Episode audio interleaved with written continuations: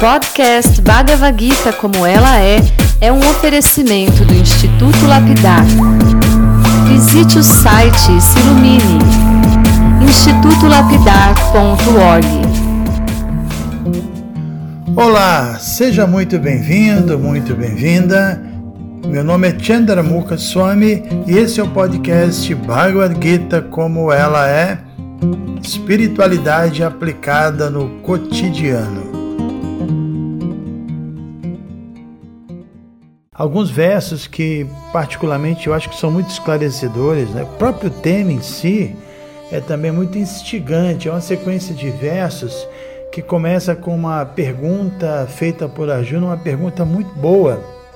E trata-se do verso 36 do capítulo 3, quando o Arjuna então indaga para Krishna: Ó oh Krishna, que impele alguém a atos pecaminosos, mesmo contra a sua vontade, como se ele agisse à força.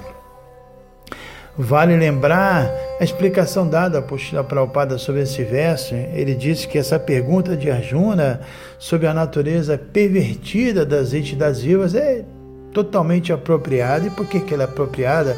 Se a gente realmente levar em conta que o ser vivo é parte integrante do Supremo, ou seja, se a gente lembrar que na sua condição original ele é imaculado, ele não tem a menor impureza. Então a pergunta é muito boa: como ele se tornou impuro, né? E como ele, ele é, é, é, acaba cometendo vários pecados dentro desse mundo material? E na prática, a verdade é que a alma, quando vem a esse mundo e ela interage com a natureza material, ela realmente acaba agindo de maneiras totalmente absurdas, né?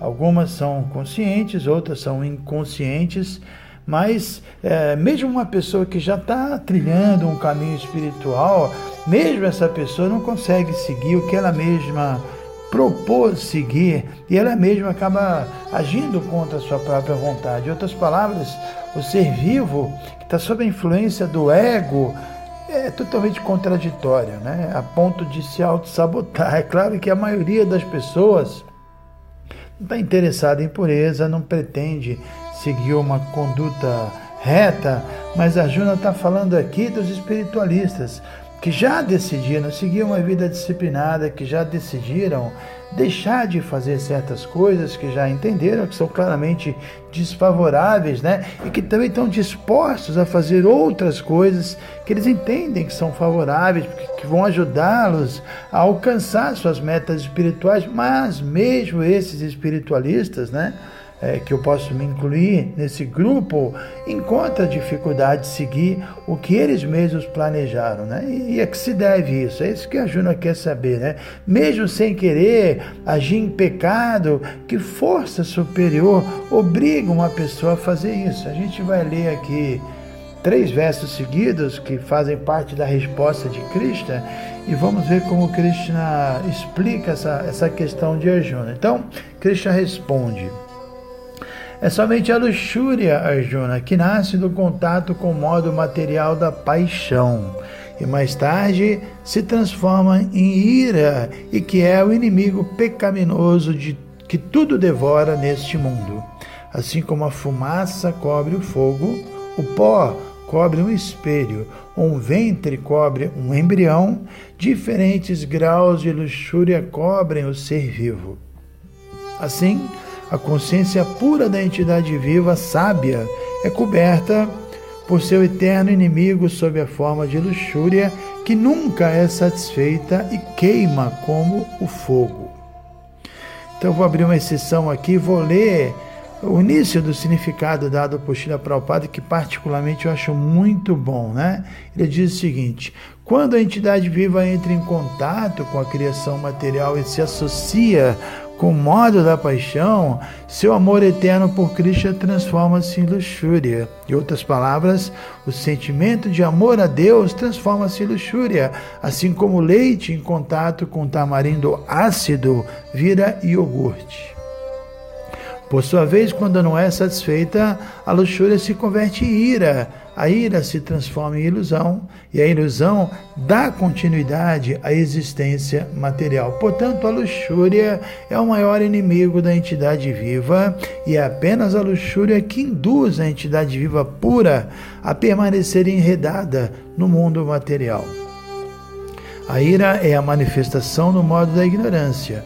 Os modos se apresentam como ira e outros corolários. Se, portanto, do modo da paixão, ao invés de degradar-se ao modo da ignorância, a pessoa eleva-se ao modo da bondade pelos métodos prescritos para a forma correta de viver e agir.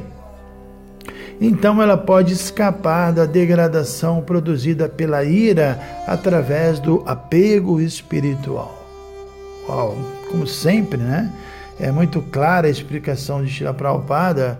Quando cai nesse mundo material, a alma não consegue evitar de interagir com o modo da paixão. Esse é seu grande problema, ou melhor, esse é, é o nosso grande problema. Rajaguna, o modo da paixão. E é isso que Krishna responde. Rajaguna Samudbhava. Samudbhava significa nasce. Em outras palavras, quando a paixão entra em cena, aí nasce cama, a luxúria. E o que é essa luxúria? Acabamos de ler, para o padre que explicou, a luxúria é o amor verdadeiro, o amor puro, que originalmente se manifesta na forma de desejar serviço e amor, né? Então, esse amor verdadeiro, ele acaba se transformando pela influência da paixão, assim como o leite puro em contato com o tamarindo se transforma em iogurte. Então, a luxúria é uma transformação do amor, né?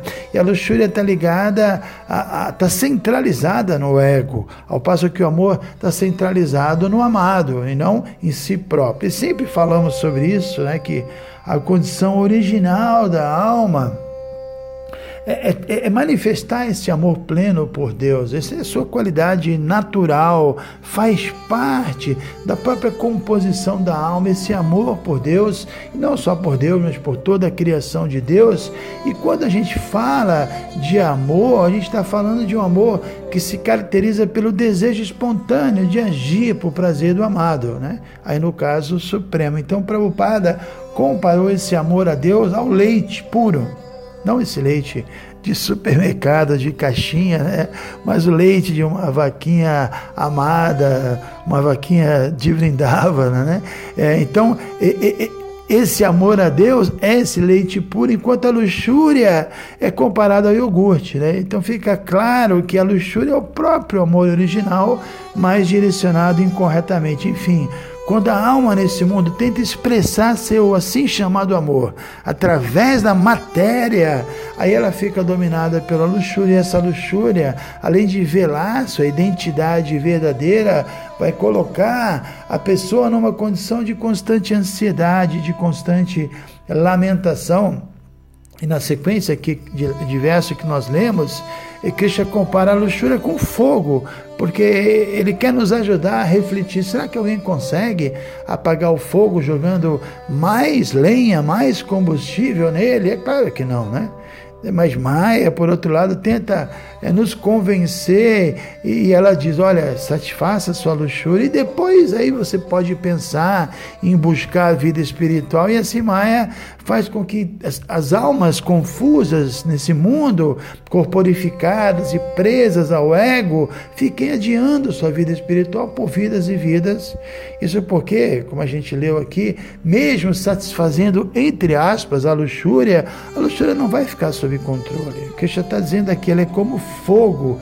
É, e se você satisfizer o fogo, se você alimentar o fogo, é, cada vez mais o que vai acontecer, cada vez mais ele vai se tornar forte, vai se tornar insaciável. E é exatamente isso que acontece com a luxúria. Ela ganha mais força quando ela é satisfeita, e à medida que ela fica mais forte, o seu apetite só aumenta.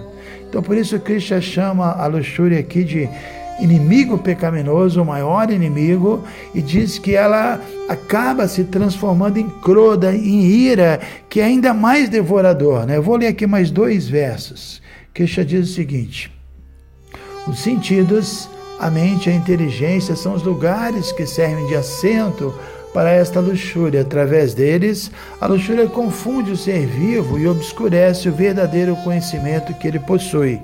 Portanto, a Joana, ao melhor dos Bharatas, desde o começo refreia esse grande símbolo do pecado, a luxúria, regulando os sentidos e aniquila esse destruidor do conhecimento e da autorrealização. Então acabamos de ler aqui a solução encontrada por Cristo. Ele diz: Niyamya.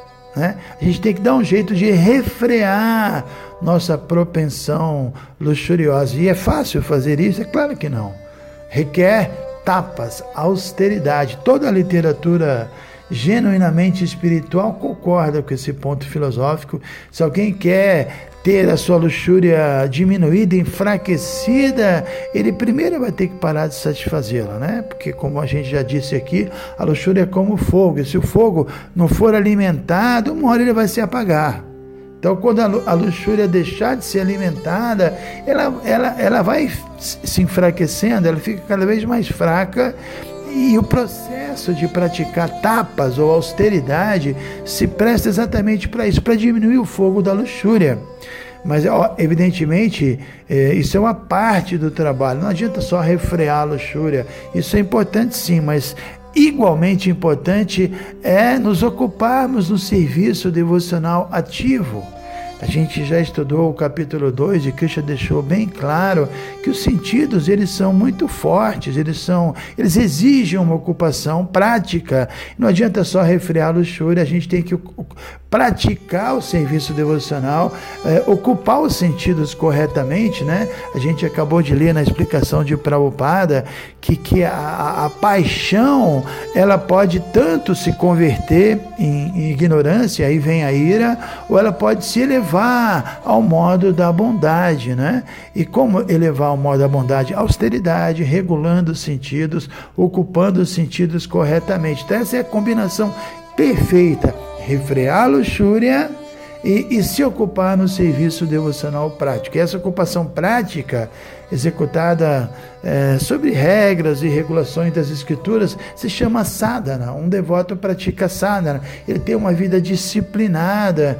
E como parte da nossa disciplina principal, nós lemos os livros, nós adoramos a deidade e nós cantamos a nossa japa. O cantar do Mahamantra é considerado assim, a essência do sadhana nessa era atual porque é uma era que é muito difícil a gente é, praticar meditação e até estudos profundos. Nós temos uma certa dificuldade com a nossa mente que é muito agitada e o cantar limpa a nossa mente e acalma a nossa mente. Então, esse sadhana é o único meio de fazer com que a luxúria ela vai gradualmente recuperando a sua natureza original pura, que a gente já disse, né? A luxúria é o amor, originalmente falando, essencialmente espiritual, mas que foi pervertido. A gente precisa fazer com que é, ele seja recuperado, a natureza espiritual seja recuperada. E por que a gente tem dificuldade de seguir as instruções de Cristo? É porque a gente está confuso, né?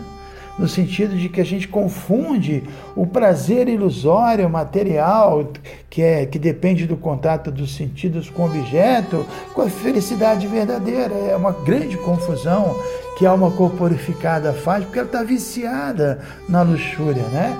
E é bom lembrar que o início de tudo isso foi o mau uso do, do livre-arbítrio pelo mau uso do livre-arbítrio, a entidade devia ver esse mundo com a ilusão de tentar ser feliz sem Deus. Então, tem um momento histórico, e diríamos assim, bastante infeliz, que a alma declarou sua independência de Krishna e o resto nós já sabemos, ela passou a habitar diferentes corpos materiais, cada um deles com um tipo específico de visão, audição, paladar, cada um deles com um tipo de mente, de intelecto, de ego. Agora mesmo eu estou aqui em Govardhana, em Vrindavana, e da janela aqui do alojamento, agora mesmo eu estou vendo aqui no terreno baldio cachorros, porcos e até macacos meio que brigando pela comida que é jogada lá, cada um na sua e todos na mesma, né? E qual é essa mesma? É a tal da luxúria. Todos esses cães, esses macacos, esses porcos são almas, mas por hora estão dentro desses corpos e estão esquecidos da sua natureza espiritual eterna. E para nós que estamos aqui na forma humana, ver aqui da janela essa, essa briga por comida e às vezes até por sexo é uma coisa chocante. Mas será que nós somos tão diferentes deles? Eu diria que não.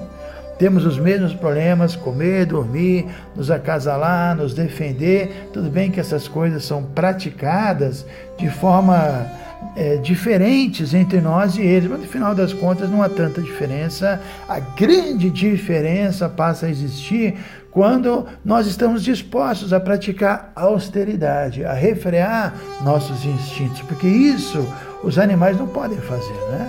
Eles não têm um raciocínio com alcance superior a, a, a, isso, a comer, dormir, se acasalar e se defender. Nós podemos ir além dessas quatro atividades e nós podemos nos empenhar em diminuir o fogo da nossa paixão, dos nossos desejos, e é isso que nós devemos fazer se queremos verdadeira vida espiritual. E Prabhupada explica que essa criação material é feita é, por Deus de tal modo que ninguém vai conseguir satisfazer por completa sua luxúria ou sua propensão ao gozo material. Isso é impossível. A gente busca isso por vidas e vidas, mas a gente não vai alcançar essa satisfação. Ao contrário, essa busca é, de vidas vai acabar causando frustração em nós. E esse sentimento de frustração também faz parte do plano de Cristo, porque uma vez frustrados, né, a gente pode indagar sobre nossa verdadeira natureza espiritual, porque é na hora da frustração, da angústia,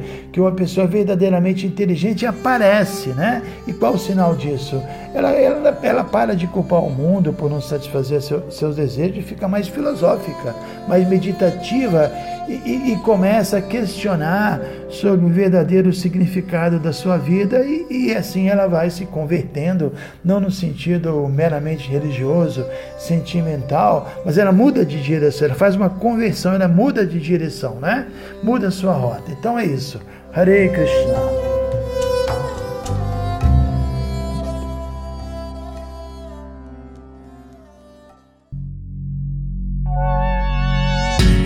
Se você se interessa por este conteúdo, não deixe de fazer o curso Bhagavad Gita para iniciantes com Chandramukha Swami. Para você se informar, é só entrar no site institutolapidar.org. Você vai ver que é um curso completo. Você vai estudar todos os 700 versos e vai entrar nos principais elementos filosóficos da Bhagavad Gita são bem mais de 100 horas de estudos. Você pode assistir a hora que quiser e quantas vezes quiser. Dá um pulinho lá então. institutolapidar.org